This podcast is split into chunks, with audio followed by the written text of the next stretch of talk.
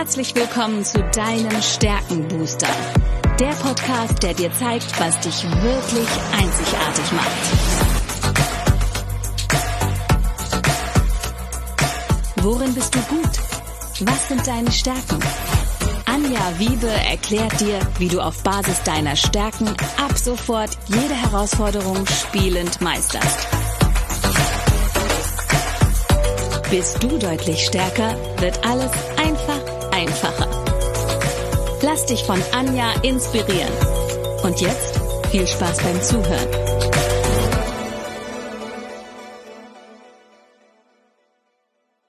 Hallo und herzlich willkommen zu deinem Stärkenbooster. Ich weiß etwas über dich, was du vielleicht noch nicht weißt. Du hast Talente, die unglaubliches Potenzial haben. Und über ein ganz besonderes Talent möchte ich heute wieder mit einem ganz besonderen Gast sprechen, der lieben Karin. Wir haben uns heute den Ideensammler ausgesucht, aber vorher, liebe Karin, stell dich doch mal bitte den Zuhörern und Zuschauern kurz vor, wer du bist und was du vor allen Dingen tust. Ja, hallo, liebe Zuhörer, liebe Zuschauer. Mein Name ist Karin Stoß. Und meine Leidenschaft, kann man im Hintergrund schon etwas sehen, äh, ist Kalahari Afrika Spezialsafaris. Ähm, ich habe mit meinem Mann zusammen eine ähm, kleine Reisemanufaktur und wir kreieren individuelle Reisen nach Afrika. Jetzt sag doch mal, Reisemanufaktur, das ist ja was Besonderes. Kein Reisebüro und, ne, aber was ist eine Reisemanufaktur? Weil da steckt ja ganz viel Handarbeit wahrscheinlich dabei. Wie macht sich das bemerkbar in dem, was ihr tut? Auf jeden Fall, deswegen ganz bewusst Manufaktur, weil wir alle Touren für unsere Kunden individuell zusammenstellen.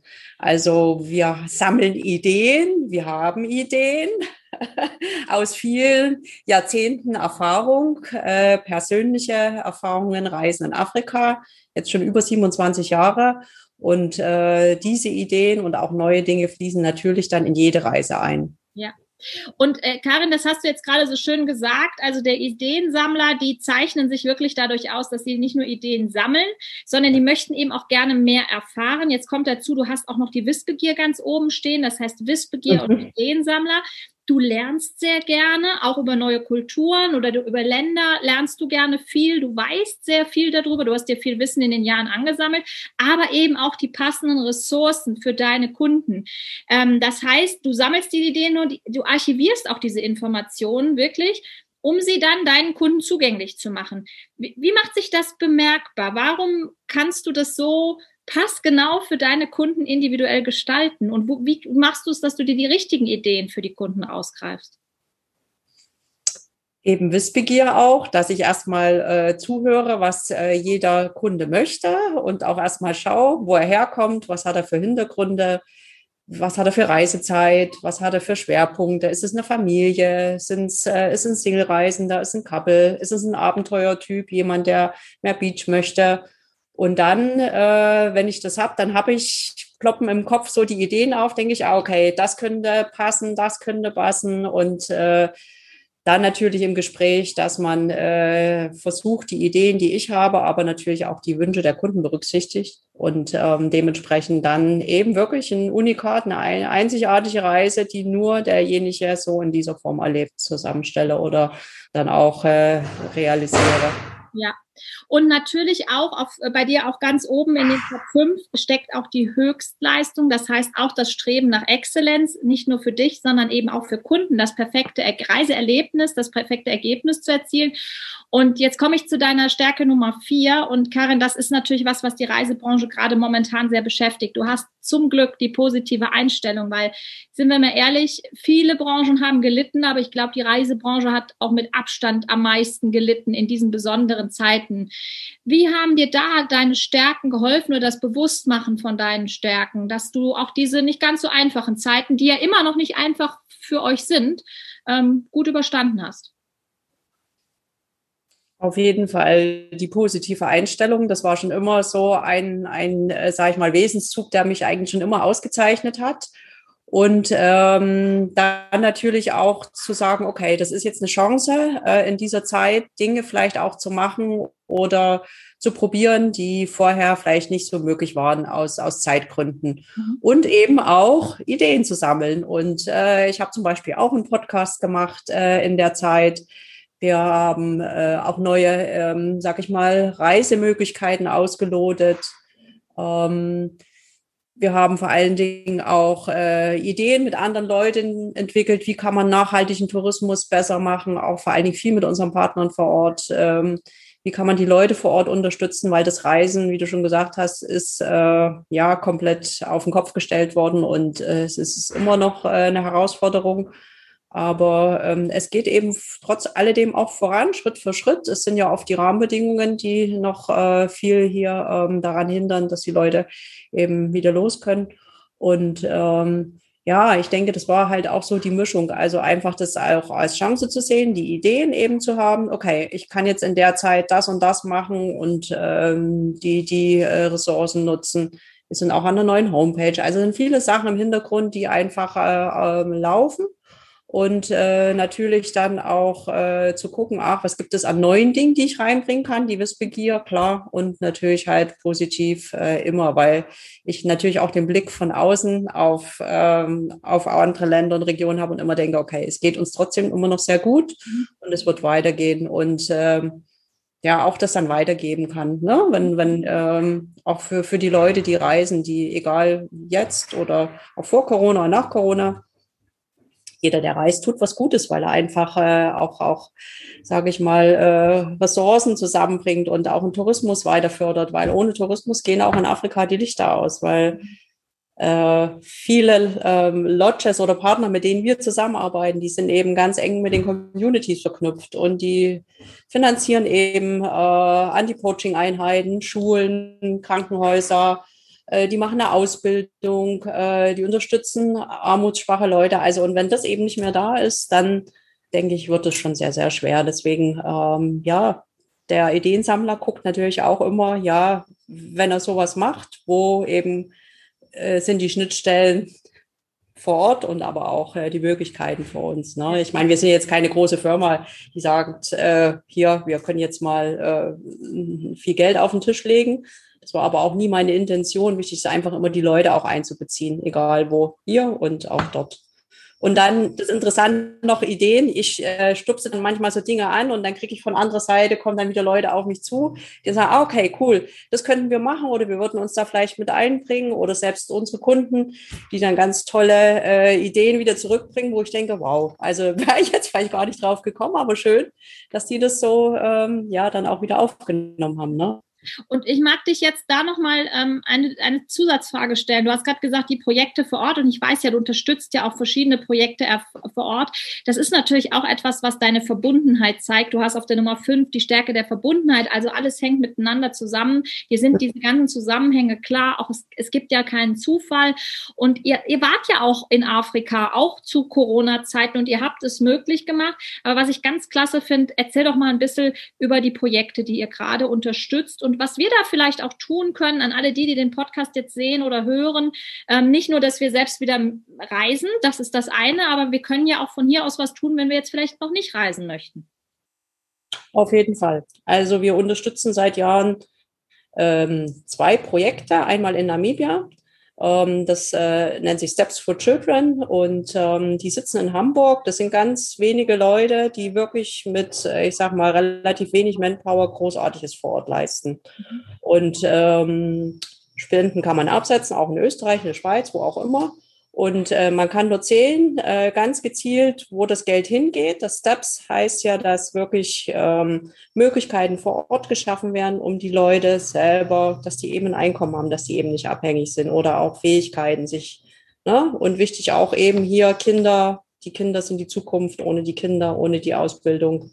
Und das sind halt wirklich äh, großartige Dinge schon passiert, eben mit Vorschule, mit Schule, mit, mit äh, in Gemüsegarten, in, in eine Wüstenregion, mit Lehrerausbildung. Also da gibt es auf der Seite ganz, ganz viel äh, Informationen auch dazu.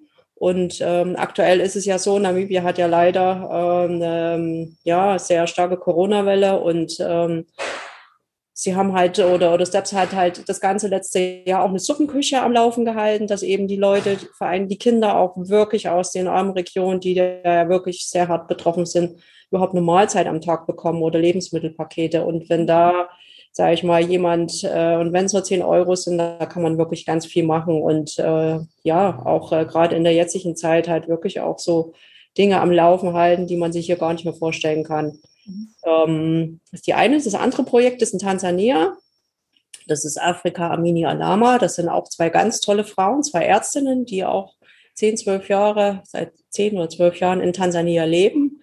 Auch äh, wirklich mit, mit viel äh, Idealismus, mit ganz viel Herzblut äh, mit den Maasai zusammen dort auch eine Krankenstation aufgebaut haben Schulen, eine Berufsausbildung. Also die haben ein komplettes Krankenhaus aus dem Boden gestampft, im Prinzip mit OP, mit äh, Apotheke, mit, mit, äh, mit Augenarzt, mit Ohren. Also Wahnsinn.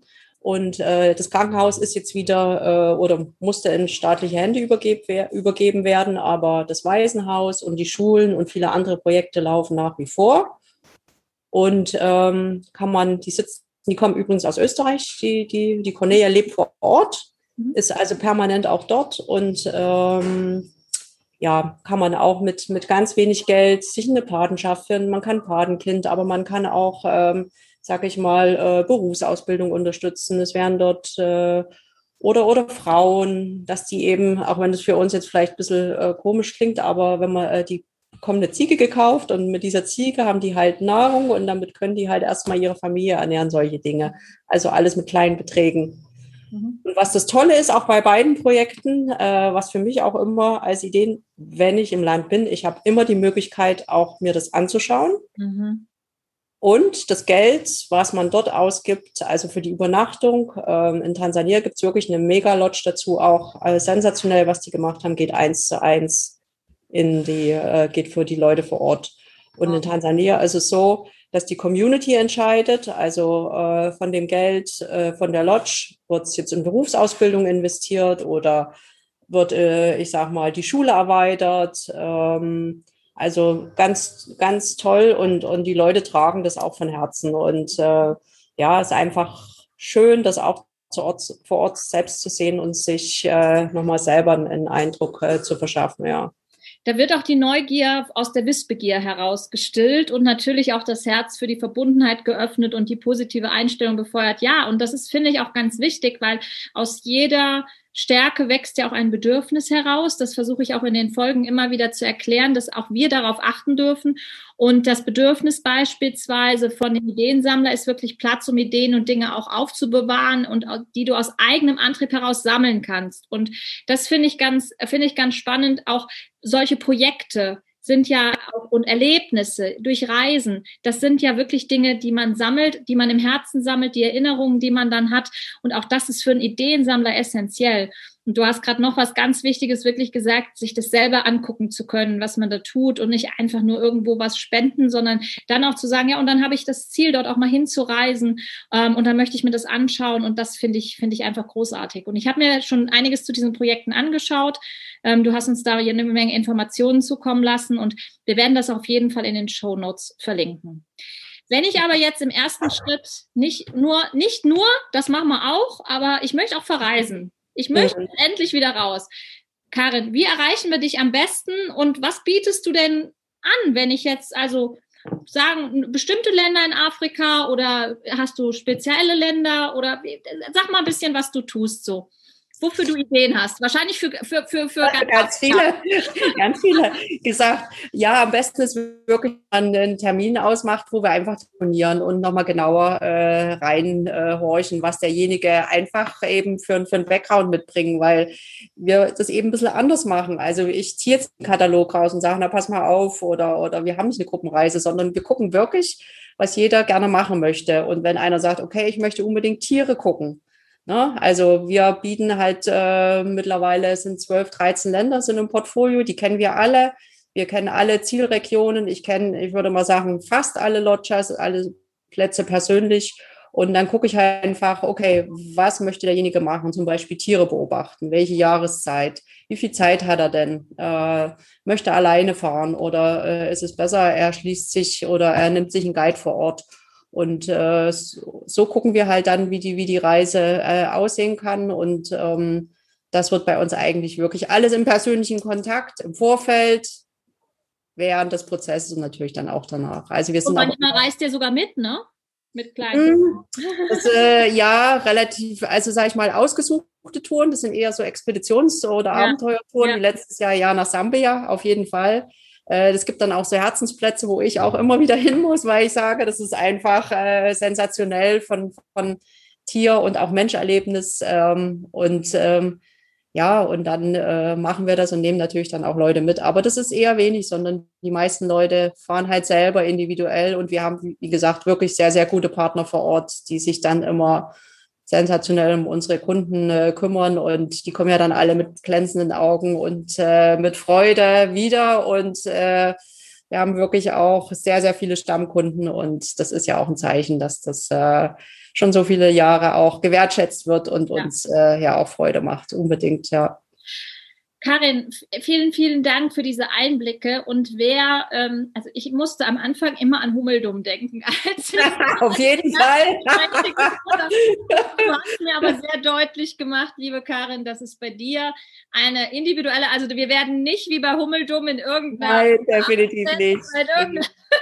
wir kriegen auch eine Reisegruppe, die zu uns passt, weil es individuell auf uns abgestimmt ist. Von daher, also an alle die, die Hummeldumm nicht kennen, also ist absolut was zum Lachen.